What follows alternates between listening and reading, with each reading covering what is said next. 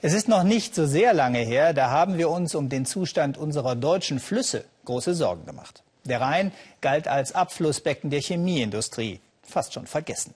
Heute wird im Rhein sogar wieder gebadet. Zustände, von denen die Menschen am Citarum in Indonesien nur träumen können. Der Fluss, der nahe der Hauptstadt Jakarta durch Westjava fließt, gehört zu den verdrecktesten Orten dieses Planeten. Zum Leid von Millionen Menschen, die an und vom Citarum-Strom leben. Inzwischen haben einige aber auch gelernt, aus der Kloake ein gutes Geschäft zu machen. Robert Hettkemper zeigt, wie das geht. Sie leben vom Abfall.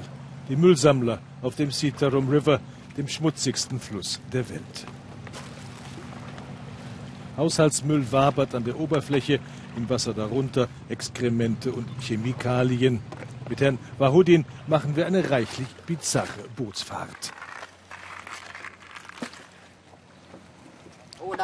Seit über zehn Jahren ist der Citarum so dreckig, sagt er. Und er hat ein Geschäft daraus gemacht. Herr Wahudin ist spezialisiert auf das Sammeln von Plastikflaschen und Bechern. Das alles hat natürlich auch zu tun mit der unendlichen Begeisterung, mit der in Südostasien Snacks und Fastfood gegessen wird und das immer in Plastik eingehüllt und verkauft wird. Und das ist ziemlich signifikant, dass dadurch ungeheure Mengen an Plastik entstehen. Und sie enden dann hier im Citatum River.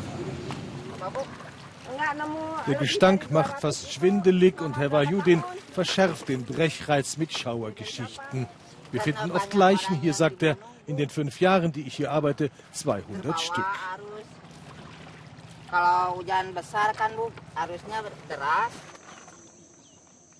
Wasserhyazinthen verstopfen seit ein paar Monaten den Fluss mehr und mehr.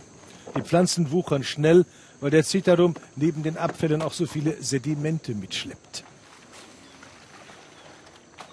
Der Wahjudin hat das Boot voll. Am Ufer warten seine Helfer mit Kaffeebechern aus dem Abfall.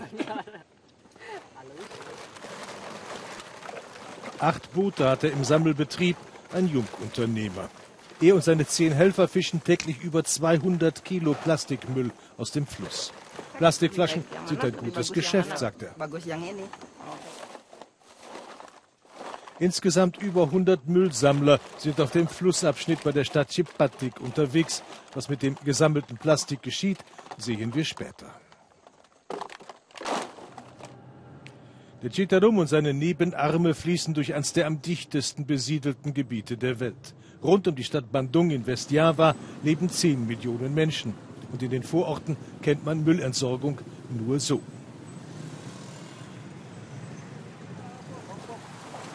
Bei der Stadt Majalaya ist der Citarum noch jung, sieben Kilometer von der Quelle, aber schon verdreckt von Exkrementen.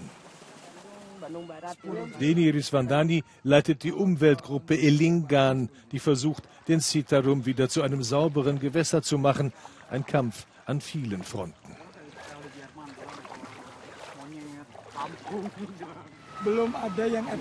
Es gibt keine Müllabfuhr für die Häuser hier, sagt er. Die Regierung versucht es, aber sie tut nicht genug. Citarum-Wasser wird auch zum Waschen genutzt, selbst zum Kochen und als Kloake zugleich.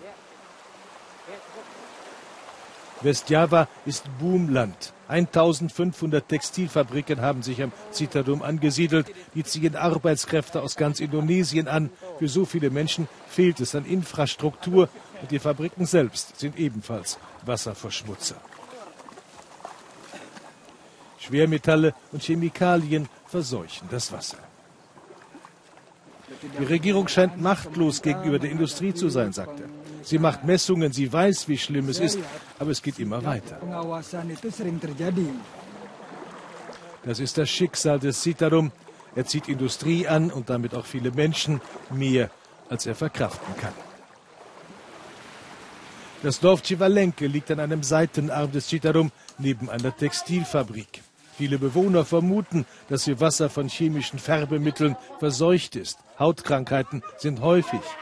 Aber da fast alle hier in der Textilfabrik arbeiten, sind sie vorsichtig. Es könnte sein, sagt Jajangsu Hermans, dass mein ständiger Juckreiz von verseuchtem Wasser kommt. Wir waschen uns ja damit. Viele Anwohner sind abhängig von den Textilfabriken, darum sind sie nur schwer für Umweltschutz zu mobilisieren. Chemiebrühe im Reisfeld, heute blau, morgen vielleicht tiefrot oder grün. Das Wasser kommt von den Fabriken, sagt Iva Dettiani aus dem Dorf Civalenke. Und die Bauern haben für ihre Reisfelder nur dieses Wasser.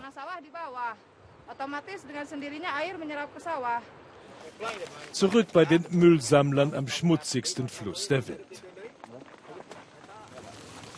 Herr Vajudin und seine Helfer haben die Tagesausbeute in Säcke verpackt und schleppen sie das Steilufer hinauf.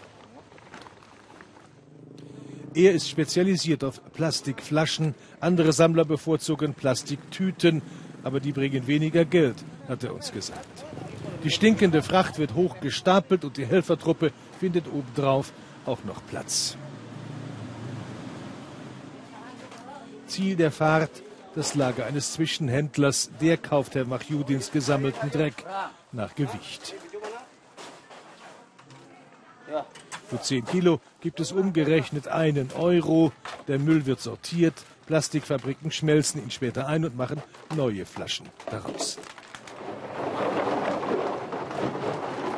Zusammen mit seiner Truppe verdient Herr Wahyudin rund 20 Euro am Tag. Das ist viel Geld hier in Indonesien. Trotz der Müllsammler bleibt der Chitarum freilich ein Dreckfluss, erstickend unter den wuchernden Wasserhyazinthen. In seinem Unterlauf liegt die Hauptstadt Jakarta. Auch die nutzt sein Wasser.